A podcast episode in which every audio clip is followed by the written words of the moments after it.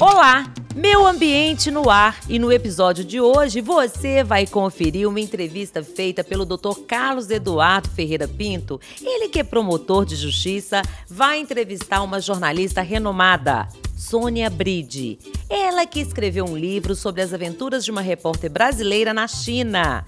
Falou muito sobre sua carreira e sobre ativismo ambiental. Você não pode perder. Confiram. Estamos aqui num novo episódio do, no, do nosso podcast Meu Ambiente, né?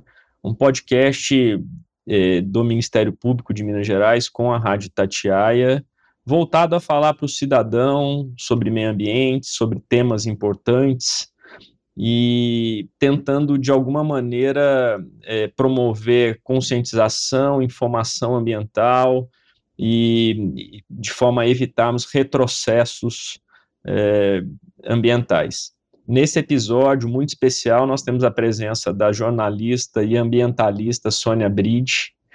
E seja bem-vinda, Sônia. Um prazer para a gente ter a sua participação. Obrigada, obrigada pelo convite. É, eu ainda sou só jornalista. Ambientalista é o meu grande interesse é, pelo meio ambiente. É, e estou dedicando assim boa parte da minha carreira a isso, né? Que eu acho que a gente está num momento em que ou a gente cuida do meio ambiente ou a gente vai ser engolido né, pela reação da natureza às nossas bobagens, né, às besteiras que nós fizemos, ao estrago que a gente fez. É, e, e eu acho que você já começou dizendo tudo, né? Assim, e a sua participação, ela, ela se deve exatamente a isso, né? Eu falei ambientalista porque o seu papel como jornalista ele é muito importante, porque é através da informação qualificada que é capaz de se promover uma conscientização qualificada também, né? Então, o papel do jornalismo na informação em tempos de negacionismo, né, ele é muito importante, né? Então, como é que você, iniciando aqui, como é que você vê essa, essa importância, essa conexão do jornalismo, liberdade de imprensa e meio ambiente? É, quando a gente não tem liberdade de imprensa, né, a gente sabe que a informação é controlada por grupos de interesse. Sejam grupos de interesse político, sejam grupos de interesse econômico, seja, é, seja grupos de interesse religioso, né? A gente vê o que acontece no Irã hoje, por exemplo, né? A repressão toda que existe, a repressão contra as mulheres, é, é um grupo religioso, né? É, em outros lugares são juntas militares ou são um partido, né? Na China a gente vê muito o que está acontecendo. E quando você tem governos autoritários e que censuram a imprensa e tudo mais e controlam a informação, é, eles fazem isso sempre com um objetivo. E o objetivo é fazer o que eles bem entendem, sem ter que dar satisfação para o público. E tentar é, justificar suas ações, né? É, criando narrativas, criando versões de propaganda, né? Que eu digo que não são de jornalismo, são de propaganda, né? De, de, de convencimento e assim muitos crimes ambientais são cometidos. É, governos autoritários, quando querem passar uma ferrovia, eles passam em cima do que tiver pela frente. A gente vê hoje na China, por exemplo, na construção da usina de Três Gargantas, é, milhões de pessoas foram realocadas ou deslocadas muitas delas sem nenhum tipo de, sem nenhum tipo de, de compensação, é, dinheiro de compensação desviado por autoridades locais, e tudo isso muito reprimido.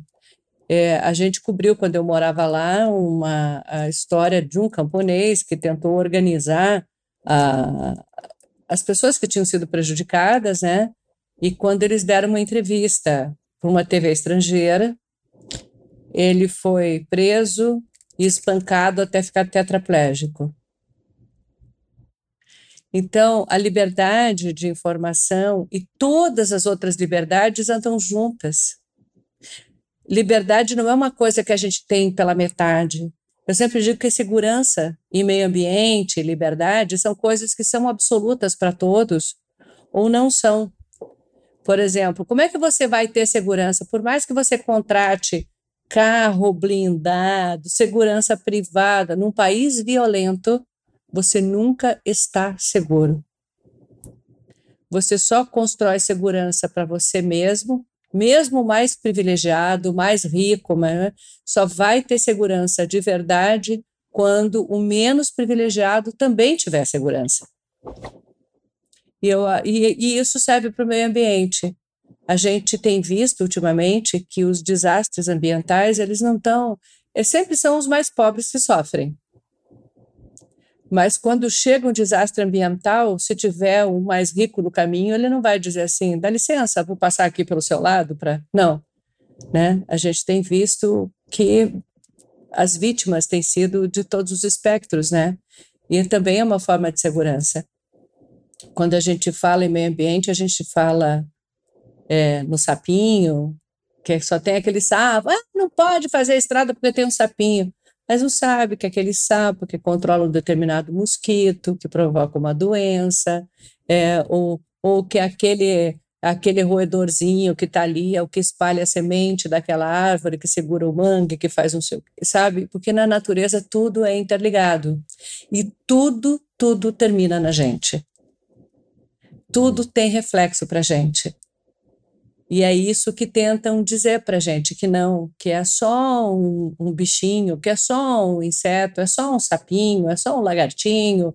Ah, tem tanta arara no Brasil, uma espécie a mais, uma espécie a menos, não vai fazer diferença? Faz, porque na natureza, quando você tira um, uma criatura, todas as criaturas que evoluíram junto, que tão, são interligadas, né? Então, você pode colapsar um sistema todo e prejudicar a gente. Sem dúvida, e, e, esse papel da imprensa é fundamental, né, Sônia? O, às vezes a gente né, presencia assim, o Ministério Público com inquérito, com ações, mas é, de repente o empreendimento aqui tentado ou, ou uma alteração legislativa, uma notícia na imprensa, uma divulgação, ela traz mais é, resultados do que propriamente uma ação civil pública, uma denúncia criminal, né? Então, nós percebemos aqui na atuação do Ministério Público muitas vezes que assim, a informação exata ela é, é fundamental até para conter esses retrocessos. Né? É. Hum. A gente viu aí nos últimos anos que houve muito, muita tentativa de, de retalhar, né, de desfigurar a nossa legislação ambiental. É, e eu me lembro em vários momentos em que, assim, Conselho uh, Nacional Conama. do Meio Ambiente, né, o CONAMA, totalmente desfigurado, né, de maneira arbitrária, de maneira é, ilegal, tanto que foi anulado pelo STF, é, tentando é, acabar com a proteção a mangues e restingas, a gente foi durante a pandemia, a gente fez uma reportagem muito forte no Fantástico. Lá na segunda-feira já o STF tomou uma reação, né? É, o mesmo aconteceu, por exemplo, quando uma empresa de energia estava derrubando araucárias, que é talvez a árvore mais emblemática do Brasil, né, do Sul, certamente, é, ameaçadíssima de extinção, um ser vivo que está no planeta há 200 milhões de anos. Na Argentina foram encontrados fósseis de araucárias de 200 milhões de anos. Daqui a 200 milhões de anos, nós temos o direito de impedir que essa espécie continue existindo? E aí a gente fez matéria, aí a justiça reage, e eu acho que a justiça reage por uma razão muito simples. Primeiro, que a justiça está sempre meio sobrecarregada, né? E, e no papel ali, às vezes é difícil estabelecer prioridades. Quando você vê um caso de uma grande repercussão, né, é, é, é, normal, é natural que a justiça volte os olhos para aquilo e dê uma resposta à sociedade que busca que a justiça seja uma mediadora em determinado conflito, né? Então, a gente está sempre de olho e sempre tentando, né, é, garantir que essas informações cheguem. E, e aí é que eu digo, assim, às vezes é, se fala, eu faço muito meio ambiente, cubro muito a questão de meio ambiente, mas eu não sou ativista, é, por quê? Porque há uma diferença entre o papel do ativista e o papel do jornalista. Claro. claro. A minha, é, o meu ativismo é escolher a pauta, é escolher a matéria que eu vou fazer, é trazer os assuntos que eu considero relevantes para dentro do jornalismo. Mas na hora de fazer a reportagem, é, tem que ser tudo, cada ponto, cada vírgula no seu lugar. Tem que ser tudo muito bem apurado, confirmado, checado, rechecado, porque é, senão a gente pode, qualquer erro pode comprometer tanto a causa quanto a credibilidade do jornalismo, da justiça e do próprio ativismo ambiental. Ah, sem dúvida. Mas voltando então, Sônia, essa sua fala anterior é muito importante e me remete assim a, a, a reportagens que você teve a oportunidade de conduzir sobre a Amazônia, né? Então, é, para os outros estados, né, é, fica muito distante. A gente olha e, e, acompanha o que acontece na Amazônia é, como se fosse em outro país, né? É, eu queria que você pudesse trazer um pouco dessa experiência lá, além da reportagem, né? Como, como é difícil proteger essa, essa região tão importante para o mundo, para né, as futuras gerações, e como ela, ela se tornou um ativo geopolítico mundial, né? O governo uhum. atual, ele, ele, ele, ele faz um movimento internacional se utilizando do papel né, ambiental brasileiro, fazendo uma releitura geopolítica mundial, tentando ocupar um espaço.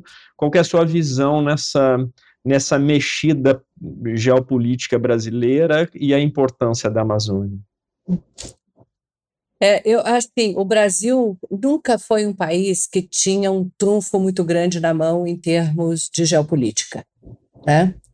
É um país pacífico, ele está localizado assim num lugar onde ele não está oferecendo nem grande risco e nem grande proteção a, a uma grande potência, né?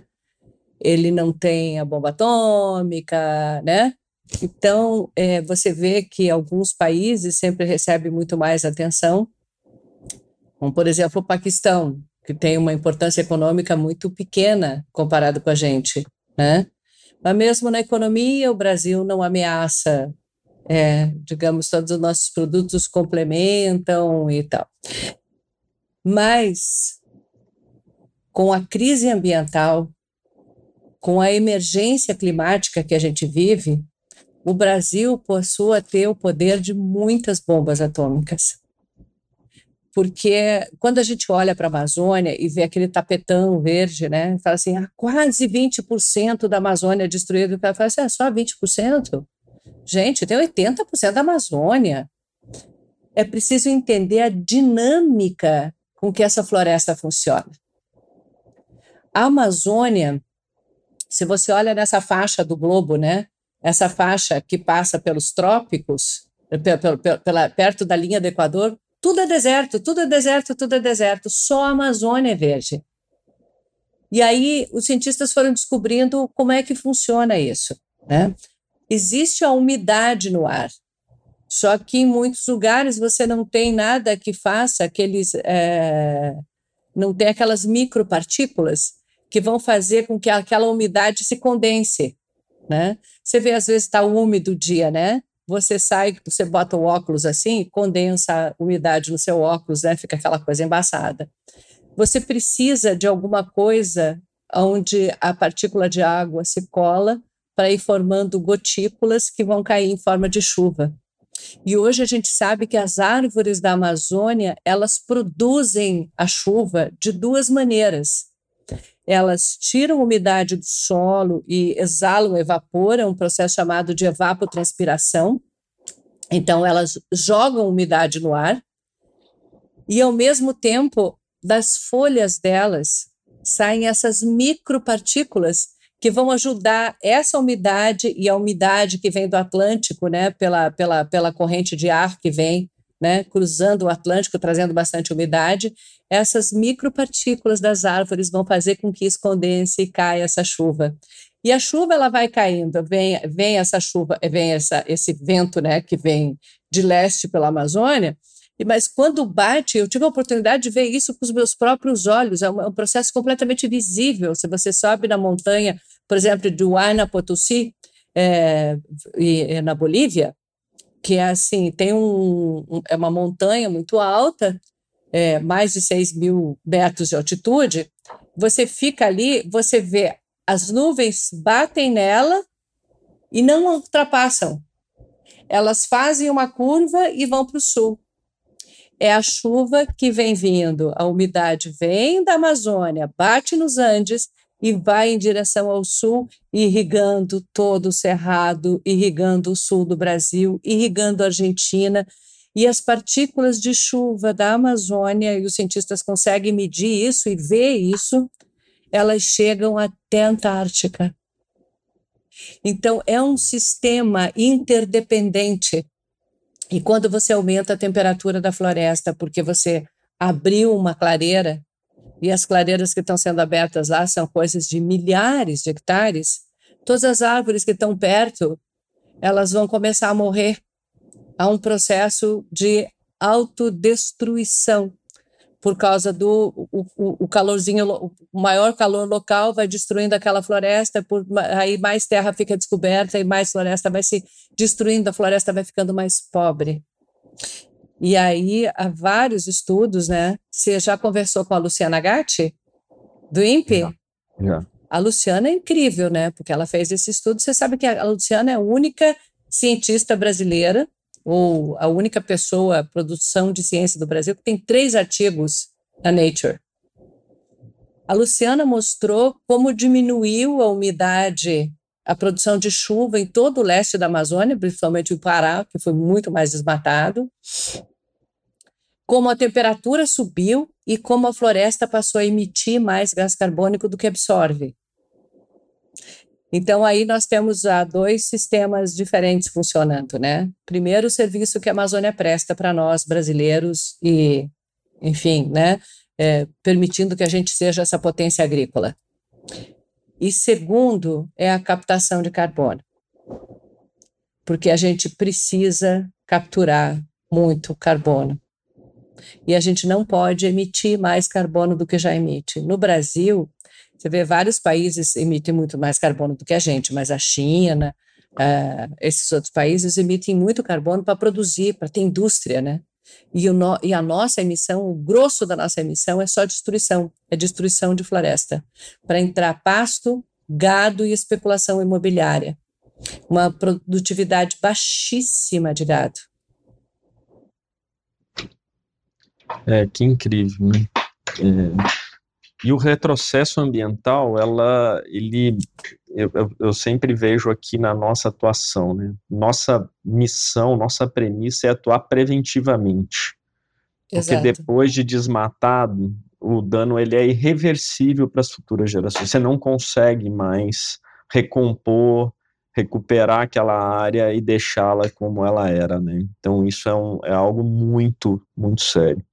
É, nessas suas experiências e reportagens com conteúdo ambiental, qual foi o fato que mais chamou a atenção, assim, de modo a deixá-la mais pessimista? Para o Carlos Nobre, no último episódio nosso, eu perguntei para ele se a gente poderia ter esperança, né? Porque me parece que assim a sociedade nós não conseguir, não, não vamos conseguir mudar esse cenário sem alteração da conscientização de cada um de nós. Né? Exato. É o padrão de consumo que norteia o desenvolvimento, a busca de crescimento. Então, se você não mudar a sociedade, você não vai mudar os padrões, né?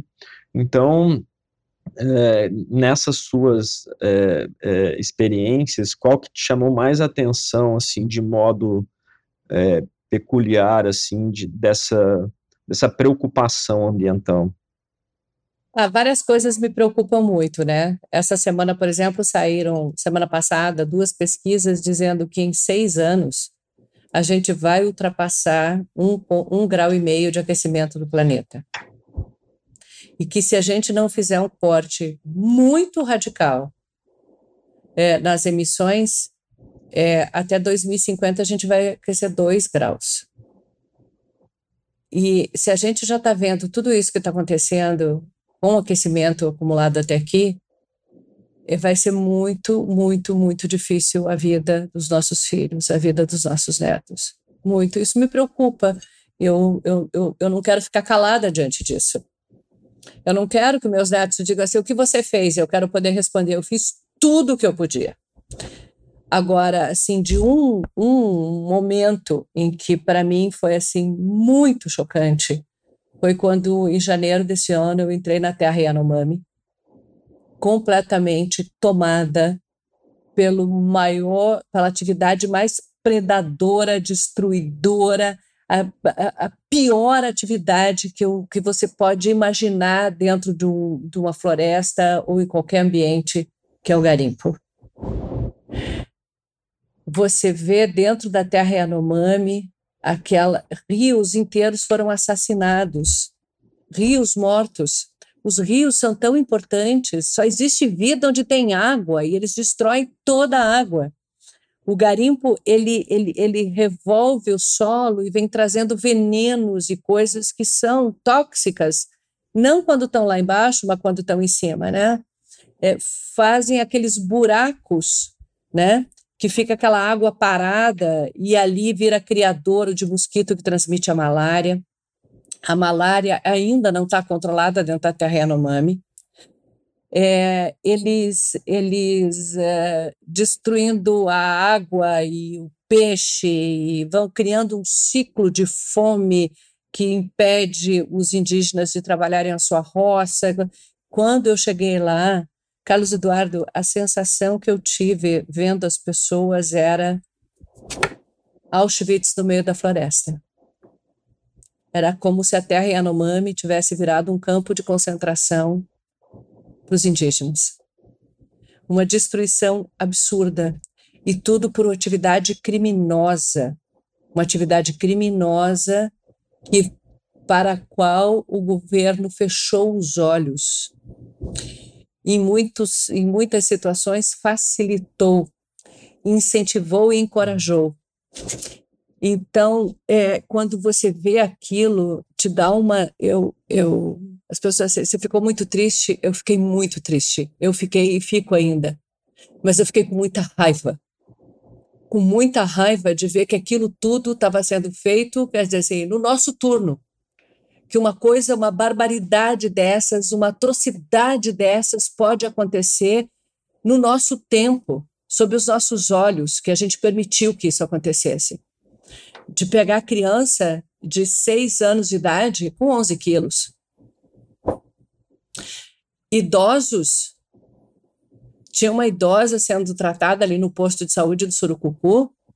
É, quando ela se levantou, parecia um esqueletinho andando. Era aquela pele seca da fome e você vê os ossos da bacia nos quadris. É, isso é uma coisa que ninguém pode ver, ninguém pode testemunhar sem se revoltar, sem sentir raiva e sem se comprometer em garantir que isso não vai acontecer. O que eu tenho feito é tentado dar visibilidade, luz a essas coisas, né? É, eu estava tentando entrar na Terra Yanomami já há três anos, fiz várias matérias nas bordas, né? E não conseguia entrar por falta de segurança. E aí você pergunta, ah, mas isso foi feito, o Brasil enriqueceu, é, criou oportunidades para muita gente, isso melhorou a posição do Brasil, isso trouxe. Não. Meia dúzia de criminosos, de bandidos, alguns deles com endereço chique em São Paulo, em Curitiba, em Belo Horizonte, Florianópolis, no Rio, no Mato Grosso, em Goiás, tudo fora da Amazônia. Esses caras ganharam muito dinheiro. E com esse dinheiro, muitos compraram, inclusive, apoio político. As organizações criminosas é, que já são, é, dominam grande parte de algumas das nossas cidades, se enfiaram lá, porque o crime ambiental, a punibilidade é incomparável. Se você é preso com um quilo de cocaína, você pode passar o resto da vida na prisão. Você é preso com uma tonelada de ouro, você não vai nem para a prisão preventiva. A pena é baixíssima e a lucratividade é muito maior. Então, criou-se um crime com alta lucratividade e baixíssimo risco. E esse risco, ainda muitas vezes, é sendo anulado, esse pouco risco sendo anulado pela destruição dos sistemas de fiscalização, de prevenção, de controle, de monitoramento, que foi o que aconteceu. Encorajando até práticas, né? O que aconteceu com o Dom e Bruno, né? É, é, essa ausência do poder estatal, do poder de polícia, gera a, a, impunidade, o que, o que gera encorajamento para a prática de atos né, atrozes. Exato, exato. Você se sentiu ameaçado em algum momento lá na, na, na lá no Vale do Javari? Lá no Vale do Javari, não, porque quando eu cheguei tinha acontecido o assassinato, né? Por mais que a gente assim, a gente estava muito cercado de cuidados, né? Durante parte é, das gravações a gente teve é, segurança com a gente, né? Que era uma coisa que para mim foi uma novidade completa. Então, assim, você está acompanhado de segurança, te dá mais E a gente fez todo um protocolo de segurança muito forte, né? Então, a gente é, é, sabia da necessidade e a gente seguiu esse protocolo. Então, no Rio de Janeiro, é, de hora em hora, eles recebiam a nossa localização, sempre sabiam onde a gente estaria. E qualquer mudança de padrão, né, havia um sistema a ser acionado. Mas em outros momentos na Amazônia, eu me senti extremamente ameaçada. Eu estava acompanhando uma ação da Polícia Federal, do IBAMA e da FUNAI dentro da terra Caiapó, quando os garimpeiros deram um salve que era para me achar e me eliminar. É, comecei a receber dos grupos que monitoram os, os grupos de garimpeiros, recebi notícia de que era para eu procurar um lugar protegido e não sair à rua e não então, assim, até o momento em que a própria Polícia Federal falou assim, é melhor você ir embora, né? E eu fui devidamente escoltada até sair da área. Em outro momento, eu estava fazendo uma transmissão ao vivo, aproveitando a internet de um posto de gasolina na beira da, da, da BR-163, é, na altura de Belterra, ao sul de Santarém. Eu estava entrando ao vivo na Globo News, e ao vivo eu fui extremamente hostilizada por um grupo de garimpeiros e quando eu falo que o garimpo ele enriquece só meia dúzia de pessoas e ele empobrece muita gente, eu encontrei dentro de garimpo é, garimpeiro que está há 20 anos trabalhando no garimpo, não tem nada, não tem nada, nada. Não tem um direito trabalhista, não vai nem poder se aposentar. É um trabalho análogo à escravidão ali dentro. Aí você destrói os rios. Aí, o que aconteceu com o alter do chão? Ah, os garimpeiros dizem assim: ah, nós estamos trabalhando, é uma atividade econômica. E a hotelaria de Alter do Chão não é uma atividade econômica? Que direito tem eles de destruir essa atividade e, e para pra praticar seus, seus crimes? Então, é, é, é, assim, eu acho que o, de todas essas atividades, o garimpo é o mais nocivo é, e o mais desnecessário, né? Vamos lá? Para quê, né? é. Imagino, a, a gente, né, quando vivencia isso, eu mesmo aqui, quando tive em Bento Rodrigues, logo após o rompimento da barragem, aquilo assim, quando eu, eu, eu não consigo nem lá hoje, quando a gente vê alguma coisa, você né? Não tem como você não se envolver, né? Não tem como você questionar o caminho que a gente está seguindo, né, Sônia? No negócio é.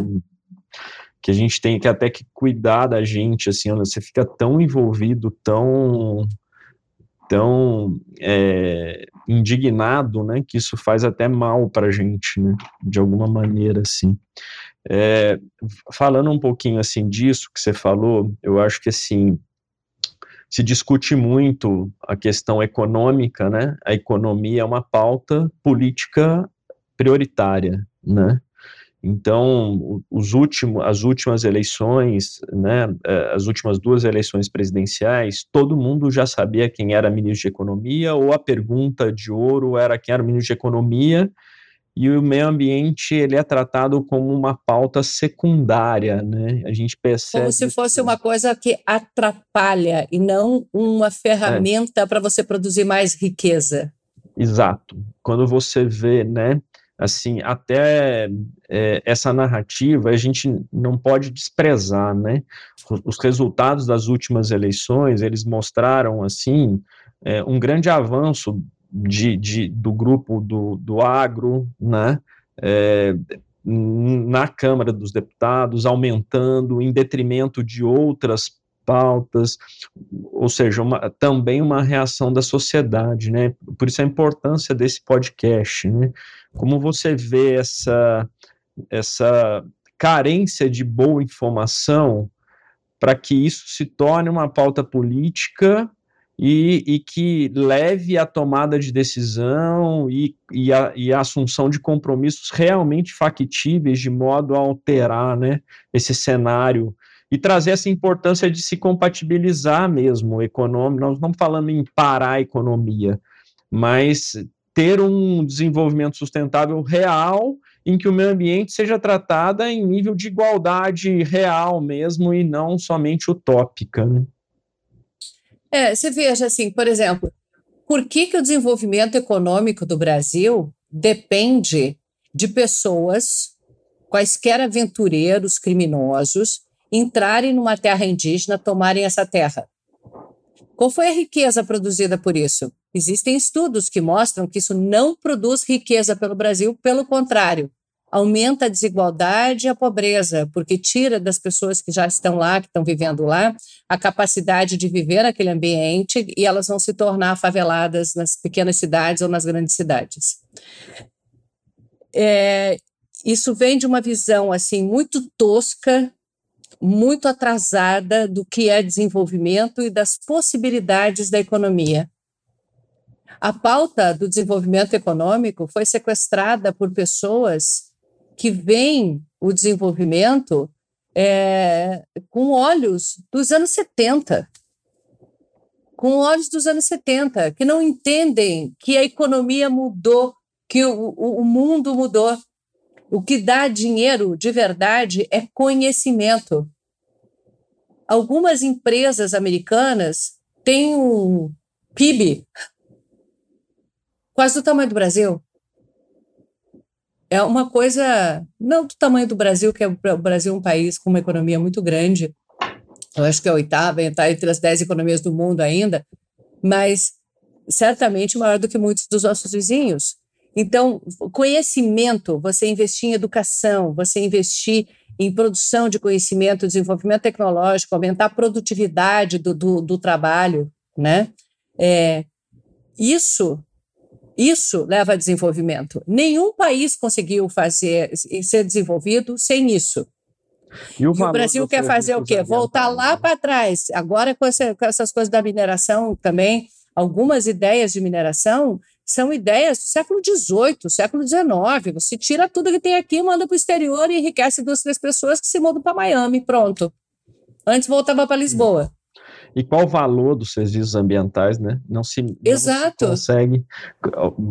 A gente não percebe, mas em alguns locais um litro de água potável é mais caro do que um litro de gasolina. E a gente tem tanta. É, é, e devia mesmo, né? Porque bom, gasolina devia custar o olho da cara para pagar o estrago que faz. Exatamente. Mas então, eu é acho que assim, que... É, as pessoas entenderem que eu acho, você me desculpa, é, Cássio Eduardo, é que é, eu acho que a nossa grande falha, o nosso grande fracasso até esse momento foi fazer com que o agro, eu digo assim, o agro aquele que realmente se dedica à agricultura e tal, porque hoje o discurso do agro foi também sequestrado por gente que é grileira de terra, que é invasor de propriedade pública, que é destruidor do meio ambiente, é, e isso é menos de 1% das propriedades rurais. Esse 1% está impondo a sua vontade, está fazendo o que quer, e está dando um tiro no pé de todo o agro. Porque a, eu acho que a nossa grande falha de comunicação foi não conseguir é, fazer com que o agro que trabalha, o agricultor que vai lá, que produz, que se dedica à sua terra, que está ali, entender que com a destruição da Amazônia e com o que a gente está fazendo, eles podem perder sua forma de vida. Eles vão perder produtividade, eles vão perder safra, eles vão se endividar com o banco. É, vai ter um momento que não vai ter seguro safra que pague. Num país que foi priorizando só agricultura e pecuária sobre a indústria, né? Se a pecuária falhar e a agricultura falhar, toda a economia do país afunda. E a gente está criando condições não para que ela se desenvolva, floresça e, e, e, e, né, e tenha assim uma pujança. O que a gente está fazendo está levando para um caminho muito perigoso em que essa maravilha da natureza, que é um país que colhe três safras por ano, se torne um país com pouca produtividade. Sônia, é, caminhando aqui para o final do nosso podcast, eu fiz questão de trazer, não sei se você se recorda disso aqui. Ó. Ah, lembro sim. Eu estou mostrando aqui porque eu guardo até hoje aqui. A Sônia, quando veio fazer uma reportagem aqui sobre o rompimento da barragem de, de Fundão lá em Mariana, no final de 2015, início de 2016, ela eu fui servir um café para ela, ela falou, ela falou assim para mim: como é que pode um promotor de meio ambiente tomar café num copo descartável?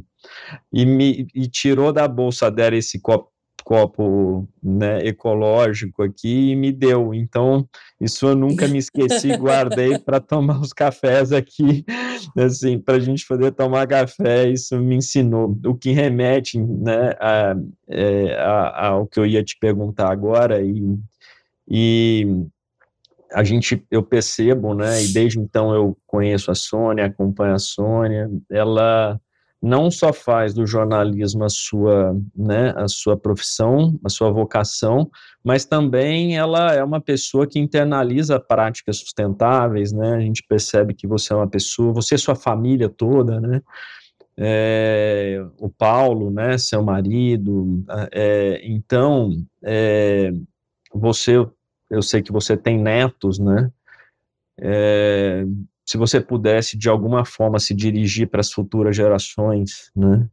Olhar para os seus netos e pensar um futuro nosso com a sua experiência, qual que seria a mensagem que você gostaria de passar, Sônia? Eu primeiro queria dizer que eles não percam a esperança de que a gente vai ser capaz de salvar é, e quando a gente fala assim, não é salvar o planeta, é salvar a nossa forma de vida, é salvar a civilização, salvar é, a nossa capacidade né, de ter previsibilidade, de que vai conseguir colher uma safra, a capacidade de saber que você está na praia e não vem uma onda maluca e te leva, de que você está dentro da sua casa e o morro não vai cair te soterrar. Isso é segurança, é previsibilidade, é viver num, num mundo que você né, consegue viver com paz, dormir de noite. E não percam a esperança. Agora, eu sei que essa geração ela é muito mais consciente, muito mais comprometida, ela é muito mais, é, ela sabe mais dos perigos, ela entende mais. Mas infelizmente a gente não tem tempo de esperar que vocês tomem o controle é, que chegue a vez de vocês tomarem o controle. Então, por favor, falem sobre isso dentro de casa, conversem com seus pais, peçam a seus pais que ajam, que tomem atitudes, que se unam com os vizinhos, que pensem em como tratar o lixo, façam uma composteira no bairro, façam pequenas coisas, têm grande impacto. É, pensem antes de usar plástico para tomar um cafezinho, para né? Hoje, graças a Deus, é muito raro eu chegar num lugar onde ainda usem é, copinho plástico para tomar café ou para tomar água. As pessoas já estão carregando suas canecas e tal, e a garrafinha, né? É, pequenas atitudes têm impacto grande, porque nós somos 8 bilhões de pessoas no planeta. E se 8 bilhões de pessoas pularem, o planeta treme, né? Então a gente consegue, é, a gente consegue realmente ter impacto com pequenas coisas, mas vocês têm principalmente que cobrar é, de quem pode tomar decisões porque hoje é preciso tudo.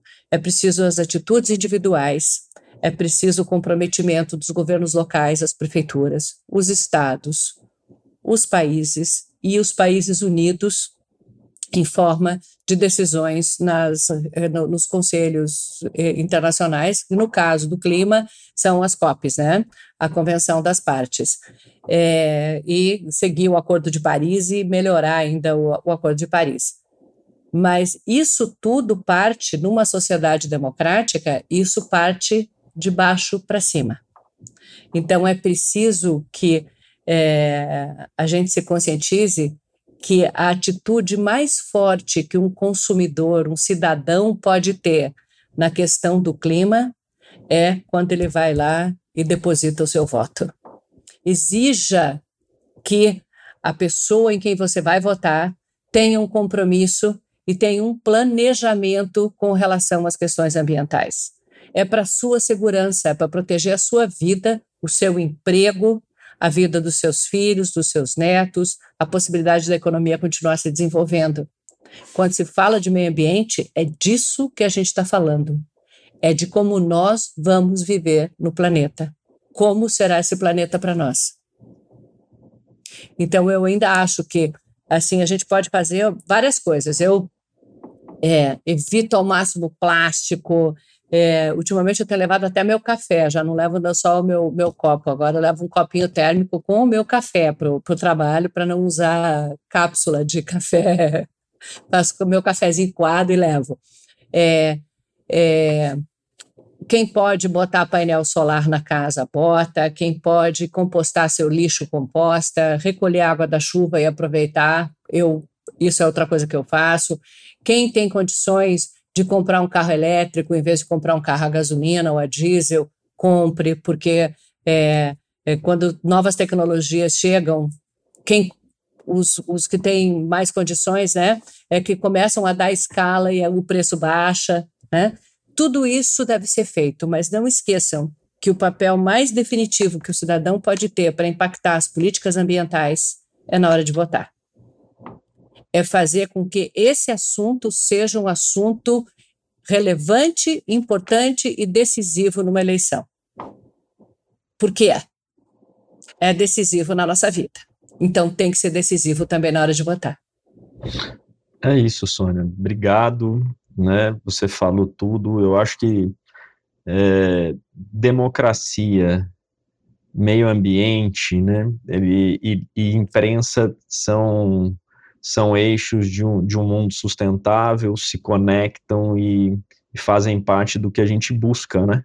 Então, de nossa parte aqui do Ministério Público, só te agradecer, né, a, a oportunidade de, de ouvi-la, é, o, o, podcast Meu Ambiente tem esse papel mesmo, levar a informação qualificada ao cidadão pa, para a mudança de práticas de consumo, para a conscientização, para é, a busca de se evitar retrocessos é, ambientais legislativos, e isso é dever de todos nós, né? Então, o meu, meu agradecimento, a gratidão a você, um abraço aí ao Paulo, eu espero revê-la aqui em Minas Gerais em breve. Tomara. E, e, que você continue aí exercendo a sua função com essa vocação que nos inspira, tá bem? Muito obrigado pela sua participação. Eu te agradeço e antes de me despedir, eu gostaria de acrescentar também a justiça a essa lista que você fez.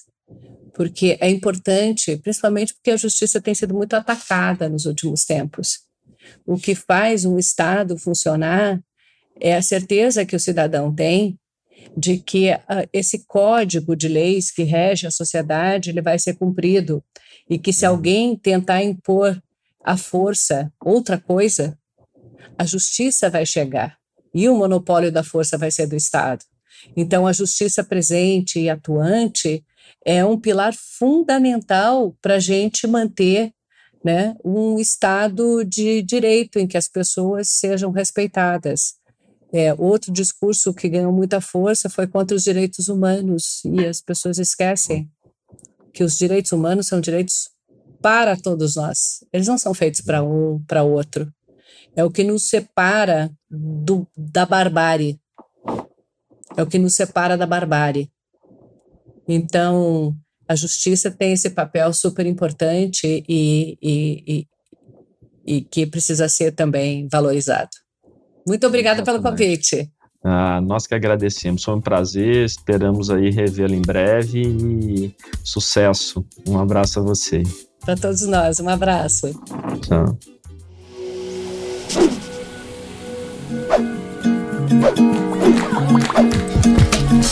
you.